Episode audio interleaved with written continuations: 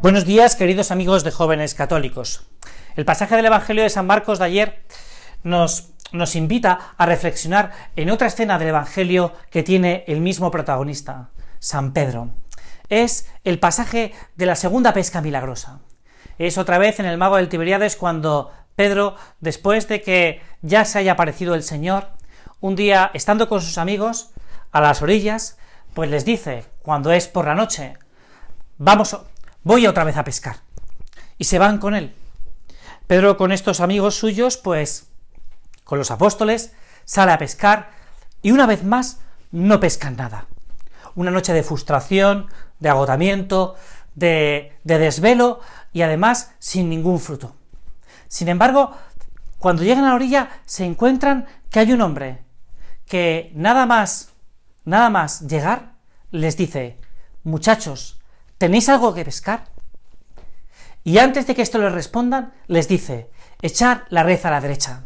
Y en esos momentos se produce, como ya ocurrió en otra ocasión y nos relata el evangelista Lucas, esa, esa pesca milagrosa. Esa pesca que está llena de las redes sin que ellos la puedan llevar porque ha sido una pesca totalmente fructuosa. Y entonces es cuando San Pedro se lanza a encontrarse con Jesús, en la barca en la que también se encuentra Juan. Testigo directo de este acontecimiento. Mira, el Señor, el Señor sabe, sabe lo que ha pasado esa noche. Sabe ese trabajo infructuoso de los apóstoles y sabe que, que llegan derrotados, que, que, llegan frustrados, que llegan a... les conoce perfectamente, como te conoce a ti y me conoce perfectamente a mí. El Señor sabe nuestras angustias, nuestras tensiones, nuestros fracasos y nuestros éxitos, y además no solo lo conoce, sino que además de conocernos, nos quiere. Y no nos quiere como un padre o una madre mala, ningún padre y ninguna madre son malos, pero sino que nos quiere como todos los padres y todas las madres juntos. Así nos quiere Dios y así nos conoce Dios. Por eso lo importante de nosotros, nosotros lo importante, ese desvelo, lo que tenemos que desvelar, es lo que nos quiere Dios. Porque Dios nos quiere como somos. Hay un momento que un autor espiritual dice que la llamada, esta llamada que hace Jesús a los apóstoles en el lago del Tebriado, muchachos, porque les llama, les invita, es, es el desvelo del por qué y el para qué de nuestra vida. Jesús cuando nos llama, cuando nos invita, lo que hace es explicarnos el porqué y el para qué de nuestra existencia.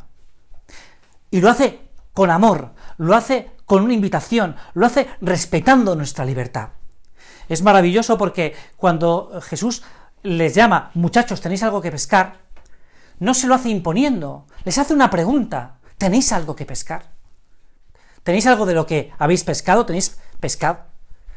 Y es cuando ellos le descubren, le descubren en su palabra, le descubren en su experiencia, le descubren en su oración.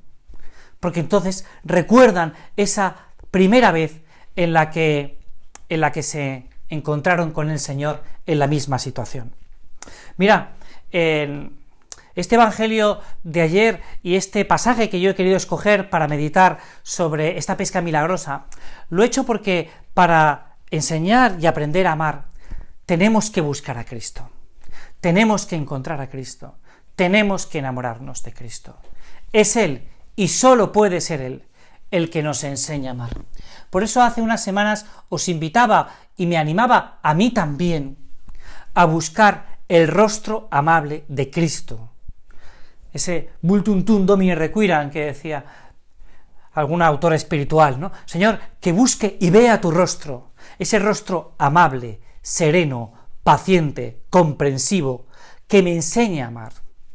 Esto es la tarea que nos toca a los cristianos en esta civilización del amor que, de la que tanto estamos hablando, de la que tanto estoy hablando yo en estas semanas, de aprender y enseñar a amar. Para aprender y enseñar a amar tenemos que descubrir el rostro del amor.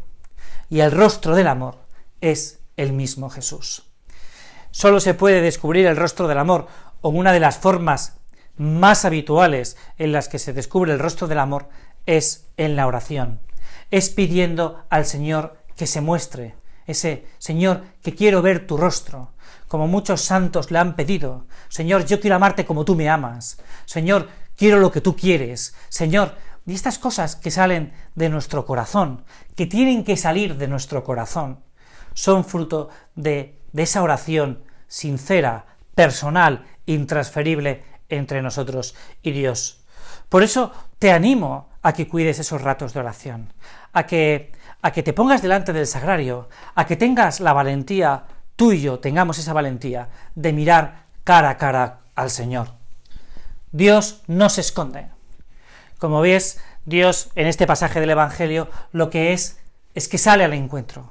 Dios no se ha escondido en, la Amazonia, no se ha escondido en el polo, no se ha escondido en lugares insospechados. Al revés, Dios está, si quieres, lo puedes decir así, oculto en un sagrario de una pequeña ciudad, de un pequeño pueblo, al lado de nuestras casas. Pero Dios no se esconde. Dios está a tu lado, está sonriendo en ese vecino, en esa vecina, en ese compañero, en esa compañera, está en ese sufrir con esa contradicción, como nos enseña también el apóstol Santiago en la carta que escuchábamos ayer en, eh, ayer domingo. Cuando veíamos un hermano desnudo, un hermano hambriento, y nosotros no podemos ser indiferentes ante esa realidad. Jesús está bastante presente en nuestras vidas, lo que pasa es que nosotros tenemos que intentar descubrir a nuestro Dios, a ese Dios cercano, que no está en las estrellas, sino que vive junto a nosotros, el Emmanuel, Dios con nosotros. Dios no se ha escondido, pero nosotros tenemos que encontrarle. Y ahí está nuestra tarea, la tarea de descubrir a Dios en nuestra vida diaria. Es ahí, cuando tú descubras, y yo también, a Jesús en lo ordinario, en lo de cada día, cuando veremos la luz diferente de nuestra existencia. ¿Qué pasa? Hay muchos que dicen, lo dicen y lo dicen a veces con la boca muy llena y otras veces con la boca muy pequeñita, que se aburren, que su vida no tiene sentido, que es muy monótona, que es aburrida. Mira, es que te falta la luz y la claridad de la llamada a la santidad a la plenitud de la vida cristiana, a ese, a ese ver las cosas con un tono y un sentido distinto, a ese soñar con los sueños de Dios, a ese ver que se puede volar a través del Espíritu Santo que entra en esta tierra para hacernos otros Cristos, el mismo Cristo.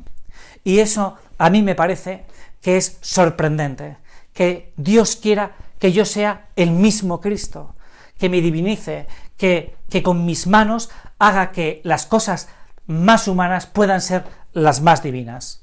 Por lo tanto, el ver una película, por ejemplo, el ir al cine, el, ir al teatro, el ver un partido de fútbol, estar con los amigos, el disfrutar de una tertulia con mi padre y mis hermanos, eso es muy de Dios, se puede convertir en muy de Dios y puede ayudar mucho a los demás. Me parece que se aburre el que quiera aburrirse. No disfruta quien no quiere disfrutar.